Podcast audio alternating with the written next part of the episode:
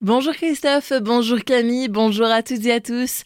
En prévention des feux de forêt, les premières sentinelles ont été formées dans la vallée de la Bruche. Fin août, Josiane Chevalier, préfète du Bas-Rhin, avait lancé un plan d'action et de prévention départementale face à ce risque.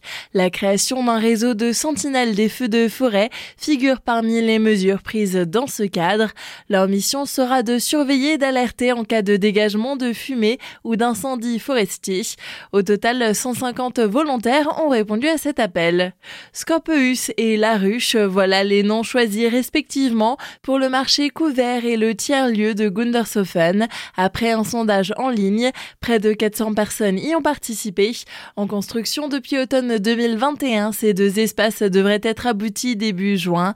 Le marché couvert devrait s'ouvrir aux alentours du 1er août et le tiers-lieu d'ici le 1er janvier prochain.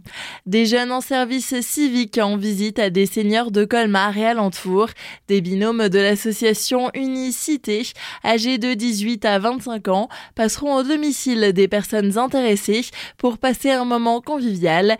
Discussions, jeux, balades dans le quartier ou aides numériques peuvent notamment être proposées. À Saint-Pierre-Bois, dans la vallée de Villers, les Nuits du Saint-Gilles repartent pour une deuxième édition les 24 et 30 juin, mais encore le 1er juillet prochain. Cette année, le spectacle Son et Lumière s'articulera autour du thème des Amazones. Michel Jourdain, président de l'association des Cavaliers du Rêve, nous en dit plus. On va avoir des nains qui seront dans une mine en train de chercher des diamants et ils vont trouver un énorme diamant qui lui va animer toute la lande dans laquelle vivaient des personnages fantastiques qui étaient invisibles, qu'on ne voyait pas et ce diamant va permettre de les voir. Tout se fera avec des jeux de lumière et des jeux d'artifice, donc il y aura de la pyrotechnie, il y aura des jeux de lumière, des jeux de fumée, il y aura du feu également. Et puis surtout beaucoup d'effets de lumière, ça nous permet aussi d'avoir des lieux où les gens peuvent se préparer dans le noir et non pas d'avoir juste une scène où les mouvements seraient compliqués. Là, on peut se permettre d'éteindre certains endroits, de mettre d'autres personnages à la place et de réallumer ensuite. Autour du spectacle, de nombreuses animations ont encore été prévues dès 18h. Le tarif est de 12 euros pour les adultes et de 8 euros pour les enfants de moins de 12 ans.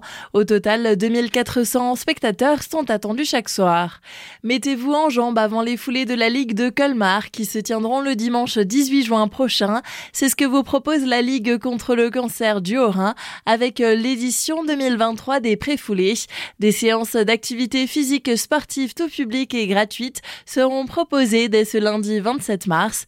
Les précisions de Jenny Nafsger, chargée de communication. Cette année, on reprend les pré-foulées, donc des petits after-work sportifs euh, avant les foulées de la Ligue pour se mettre en jambes. Le premier rendez-vous aura lieu le lundi 27 mars avec Réseau Santé pour un bilan de santé collective, voilà, tester un peu euh, ses capacités physiques. Euh, Réseau Santé sera là pour répondre aux différentes questions. On sera aussi là également pour répondre à toutes les questions santé, sport. Après, par la suite, on aura quatre autres rendez-vous, donc le jeudi 20 avril avec une initiation à l'escrime, donc à la salle d'armes de Colmar. Le mercredi 3 mai avec de la marche nordique avec le club vosgien de Colmar.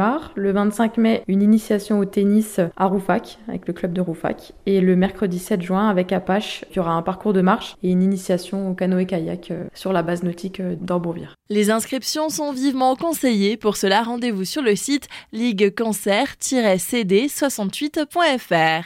Fait divers, une septuagénaire habitant la vallée de la Bruche a été condamnée pour avoir harcelé une de ses voisines.